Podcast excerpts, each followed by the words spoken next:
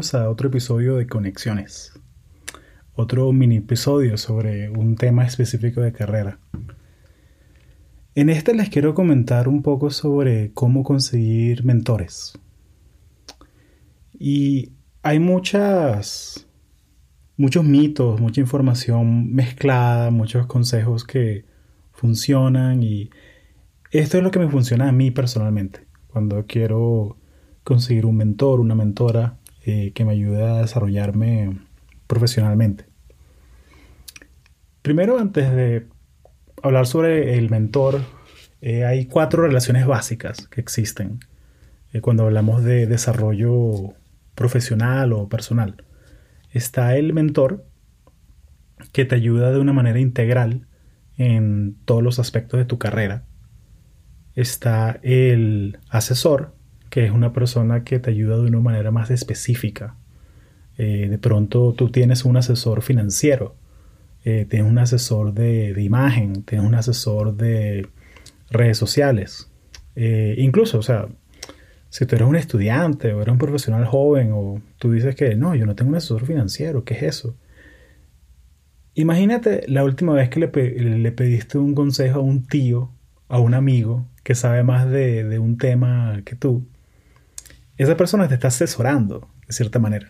O sea, lo que pasa es que a medida que avanzas tú en tu carrera y tu desarrollo profesional, tú te das cuenta de que, oye, de pronto yo tengo que invertir un poco de dinero y contratar a un experto. Eh, de la misma manera que, que, yo no me corto el, cabello. O sea, yo voy a una barbería y le pago a alguien para que me, me corte el cabello. Eh, porque sí, no soy experto, yo me asesoro con un, peluquero, un barbero. Eh, bueno, está el mentor, que es como integral. Está el asesor, que es específico. Está el coach, que el coach trabaja contigo, ve cómo te desempeñas en, alguna, alguna habilidad. Eh, como la más común que yo he visto es la gente que se busca un coach de, comunicación, una persona que los ayude a hablar en público de una manera más clara, con más confianza. Eh, y además de el mentor, el asesor, el coach, está el patrocinador. El patrocinador es esa persona que te conoce y sabe tu ética de trabajo, sabe las cosas grandes que tú has hecho. Y es la persona que siempre tiene una palabra positiva cuando te presenta con otra persona. Eh, oye Pedro, quiero que conozcas a Hugo. Hugo es tremenda persona, es experto en X, Y, Z, ha entregado el proyecto tal, eh, es tremenda persona, te lo recomiendo. Y es la persona que completamente desinteresada, que, dice todas esas cosas de, sobre ti. Eh, entonces esas son las cuatro relaciones básicas. En, este mini episodio quiero concentrarme en el, el mentor. Y el primer mito que quiero em, quitar de la mesa es que el mentor tiene que ser una persona mayor que tú, o sea, con mucha más experiencia eh, laboral. O sea, no, no, tiene que ser una persona que tiene 20 años de experiencia.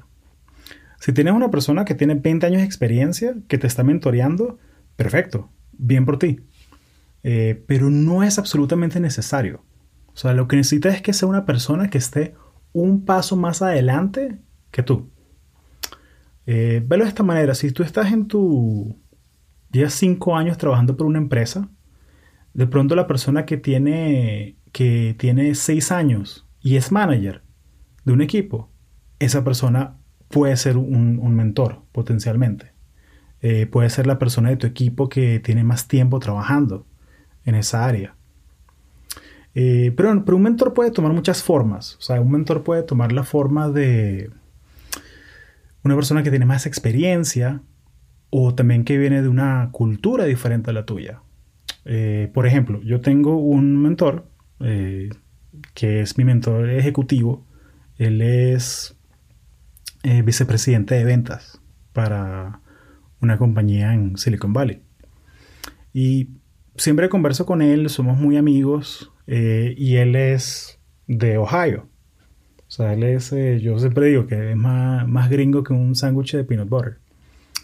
Y él me mentorea mucho en la parte de, comunicación y en la parte de cómo me comunico con personas que, que son VIPs, o sea, son personas que súper ocupadas, o sea, cómo hago yo para llamarles la atención y para tener conversaciones ricas y, que, que le agreguen valor a esas personas. Pero a la vez, yo soy el mentor de él. Pero yo soy el mentor de él sobre cosas de la comunidad hispana. Porque él no tiene una, visión hacia esa, esa comunidad. O sea, yo soy yo, esencialmente. Entonces, siempre que tiene preguntas sobre la comunidad hispana o eh, los millennials, eh, él viene a mí. Y no es algo así súper, o sea, no es algo súper formal, o sea, es tan sencillo como eh, tener una conversación acerca de, oye, ¿por qué es que, por es que ustedes los millennials pasan tanto tiempo en el teléfono? Y bueno, ya hablamos de multitasking y todos esos temas. Y nos reunimos frecuentemente, o sea, por lo menos una vez cada, cada quarter, una vez cada tres meses. Y generalmente es un almuerzo, eh, porque es lo que le funciona a él. Entonces, eso, eso es la primera parte. Quería dejarte que un mentor puede tomar muchas formas. Y como en las primeras partes de esta serie, o sea, que hemos hablado sobre cómo ir a eventos de calidad, eh, cómo hablar con cualquier persona, eh, cómo hacer el seguimiento de esas relaciones, construyendo, construyéndote un CRM usando Excel, Google Sheets, Close, Trello, cualquier aplicación. Eh, pero lo importante es que estés manteniendo un, un registro de las personas que estás conociendo. Porque mientras más personas conoces, más probabilidad hay de que consigas gente que puedan ser mentores, patrocinadores, coaches y asesores. Eh, también es la, visión de que solo tienes que tener un mentor. Eh, porque de pronto un mentor puede servirte a ti como este, esta persona me mentorea a mí en el área de comunicación también yo tengo un mentor que es en el área de, salud.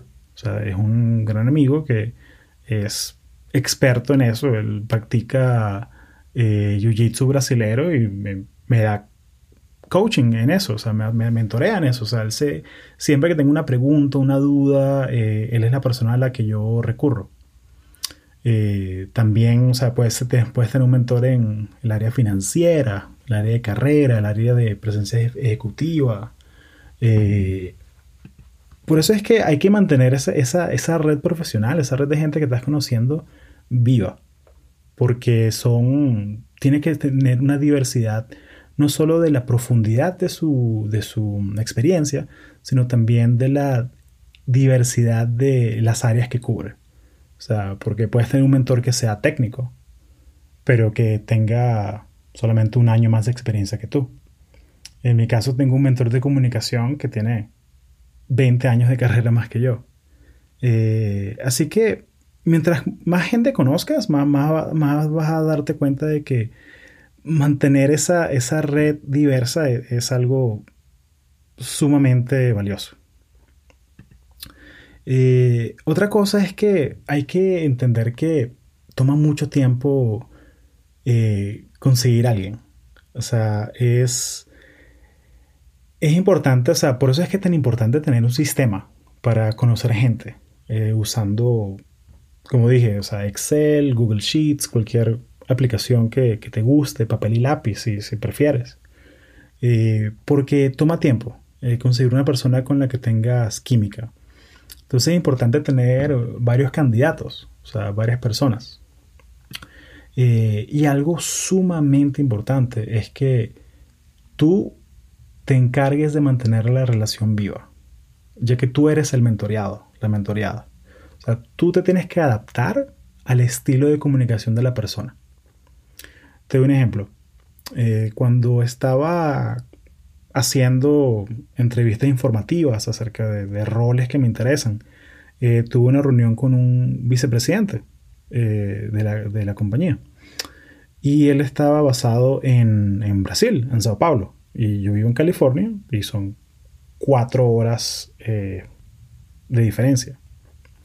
Y resulta que en el calendario, o sea, hablé con su, con su secretaria y me, agendó. Y resulta que me puso la reunión a las 7 de la mañana, hora de, California, eh, un día feriado, el día de, de, Martin Luther King. Y todavía me acuerdo, sea que yo feliz de que me dio media hora de su tiempo y hablé con él y, y cuando estamos conversando él se dio cuenta de que, ya Hugo, pero este no es un día libre para ti. Y yo, sí, pero yo quería conversar contigo, que, no, Hugo, hubiésemos reagendado, lo que sea. Pero bueno, gracias por hacer el tiempo. Eh, entonces, bueno, eso le causó una buena impresión a, él. Eh, pero lo que te quiero dejar es esto también, que te tienes que adaptar al estilo de la persona. O sea, si la persona solo tiene tiempo para, hablar contigo a las 7 de la mañana, tú tienes que llegar a las 6 y 45 con dos cafés. O sea, tienes que buscar la manera de, causar una, buena impresión y darles a entender que eh, te estás tomando en serio esa relación que quieres construir. Eh, si esta persona solo quiere reunirse contigo por teléfono, está bien, tú lo haces tranquilamente. Y es importante que mantengas un registro de, notas, de lo que estás conversando, los temas, los consejos que te dan. Y está bien si los consejos que te dan no, no te funcionan. O sea, la, idea es que de estas conversaciones es que tú busques en los 10, 8, 9 consejos que te den, busques los dos o tres que te funcionen a ti. O sea, es igual que leer un libro eh, sobre técnicas de productividad. De pronto me da mucha risa porque yo, yo soy culpable de, leer libros así y uno lee cosas locas como eh, que el CEO de Apple eh, Tim Cook se levanta a las 3 y 45 de la mañana todos los días y hace una hora de bicicleta. Em, eso es un poquito extremo. Eh, pero mm, son cosas como que, bueno, eso le funciona a él, porque eso es lo que él hace. Y él, y apenas termina a las 4 y 45, desayuna. Eh, a esa hora yo estoy durmiendo plácidamente a las 4 y 45 y a las cinco y media eh, ya desayunó, ya rezó, ya, ya como que ya empezó a hacer, el, se siente que ya puede comenzar el día.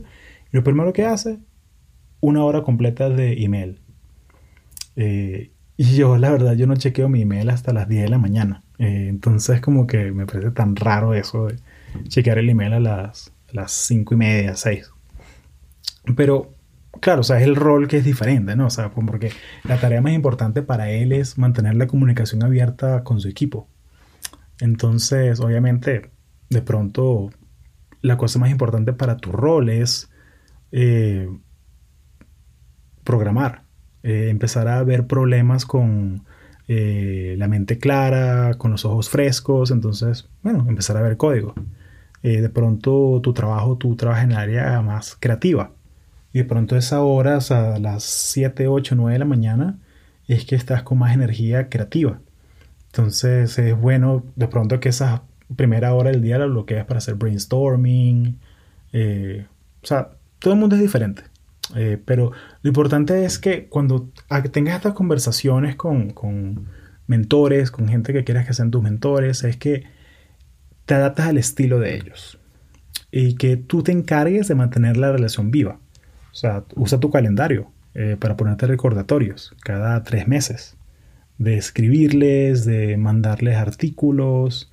Em, lo que hago yo, que me funciona mucho, es que yo bloqueo la primera hora del, del, viernes, o sea, como que de 9 a 10 de la mañana el, viernes, para eh, tocar base con toda mi red.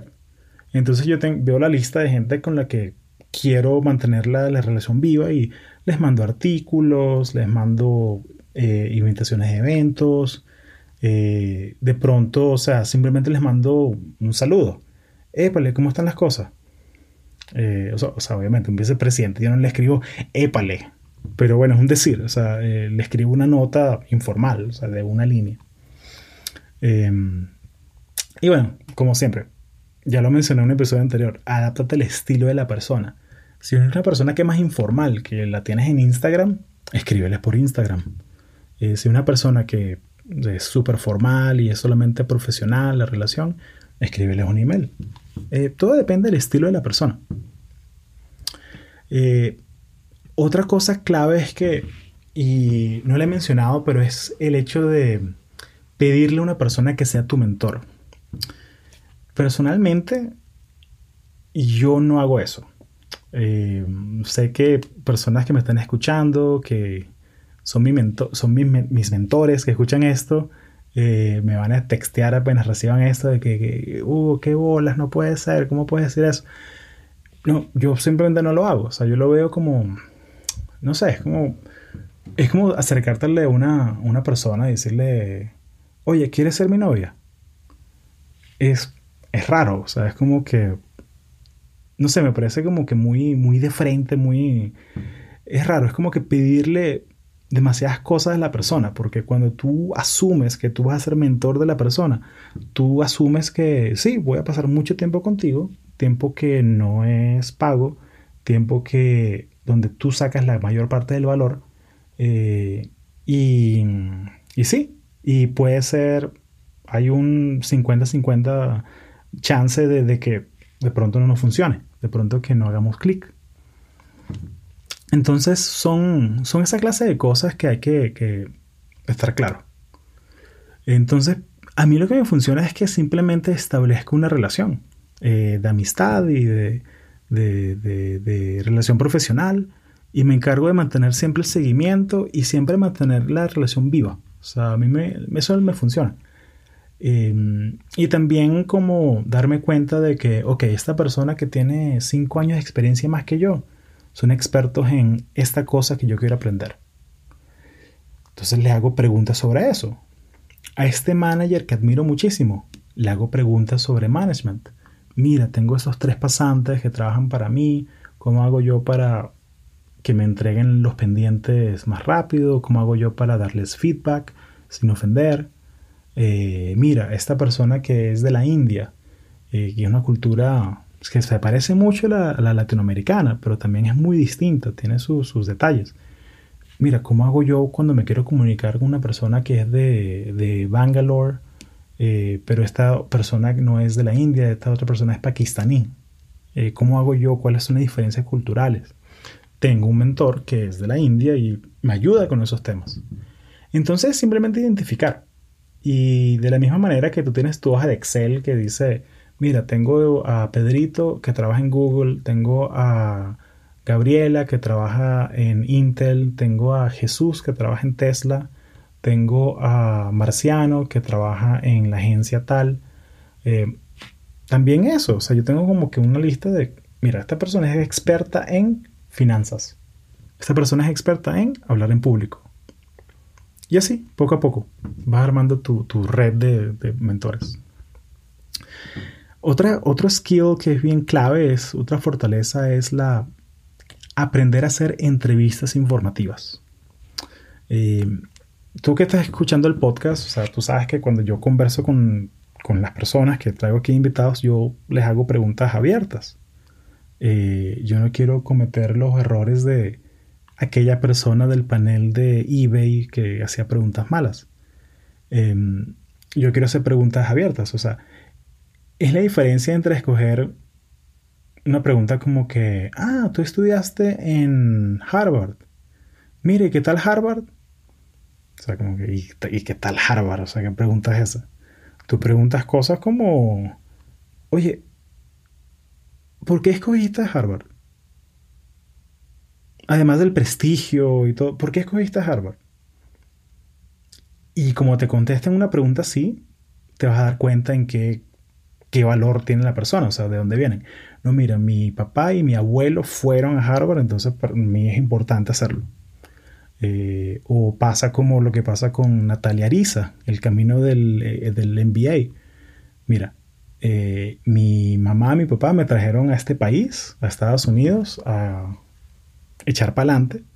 Y fui la primera persona de mi, de mi familia que fue a la universidad y graduarse de ingeniera y para mí era muy importante ir a una, universidad Ivy League porque eh, era como una manera de darle, darle esa, esa, satisfacción no solo a mí, sino a mis padres también, que hicieron sacrificios para traerme acá. Eh, o sea, depende de cómo te contesten esa pregunta, tú puedes irte por cualquier lado. Eh, de la misma manera que yo le hago esas preguntas a, las personas, les pregunto, oye, cuéntame sobre ti. Yo no lo hago por, ser trillado, por hacer una pregunta, eh, una pregunta eh, para sacarlo fuera de base. No, es simplemente para ver por dónde se van. De pronto una persona me contesta, mira, sí, yo nací en Colombia, pero viví 20 años en Perú y mi esposa es de Chile y tal, y como que, ah, ok, esta persona es más, le interesa más hablar de la cultura. Pero si una persona me comienza eh, la conversación con, eh, sí, yo soy manager de ingeniería en Tesla y tengo 20 años de experiencia en inteligencia artificial y como que, ah, ok, esta persona vamos a hablar más de tecnología, de, de carreras, de cosas así. O sea, aprender a hacer una entrevista informativa es un, es un, una habilidad que, como toda habilidad, o sea, se puede aprender.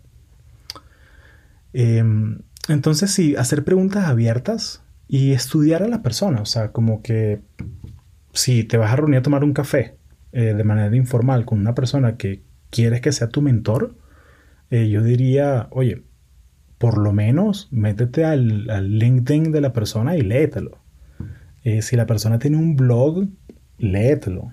Si la persona la, entre, la han entrevistado en YouTube, en un podcast, escúchatelo, léetelo, velo. O sea, obviamente, o sea, no, seas creepy tampoco. O sea, no seas como que, ah, qué bueno que nos estamos reuniendo. Anoche me leí tu libro completo. Como que eso, es un poco extraño. Eh, o me leí tu blog de cocina completo. que, oye, no. O sea, está bien que agarres información. Pero la idea de esta información es, no, es sorprender a la persona de que, de que, ay, sí, te leíste todo mi blog. No, o sea, la idea es simplemente agarrar piezas de información clave que puedas soltar poco a poco en la, conversa. Y, que te dé una idea de por dónde viene esta persona. Eh, mira, o sea, y también o sea, hacer las preguntas que sean interesantes, que sean abiertas. esa es la parte que, que te quiero dejar. Y te invito a que pienses de una manera diferente. En vez de buscar mentores y como tener esa, esa obsesión de que, de que, mira, todos sabemos que tener mentores es crucial, pero nadie nos enseña cómo tener mentores, cómo buscarlos. ¿Por qué no tratas, te concentras un poco en buscar mentoreados? O sea, en buscar gente que tú puedas mentorear. O sea, porque es un ciclo, ¿no? O sea, porque de la misma manera que hay gente como tú buscando mentor, hay gente, o sea, que tiene menos experiencia que tú, que está buscando un mentor también. Tú puedes ser esa persona. Y si las personas que tienen 10 años de experiencia, 20 años de experiencia, que escuchan esta, esta, este podcast también, o sea, porque no hacer el esfuerzo de buscar mentoreados. O sea, gente que te recuerdan como eras tú hace 10 años, 20 años. Entonces, es hacer el esfuerzo de, de jalar a la gente hacia arriba mientras estás escalando tu carrera. Lift as you climb. O sea, ese es uno de mis dichos favoritos.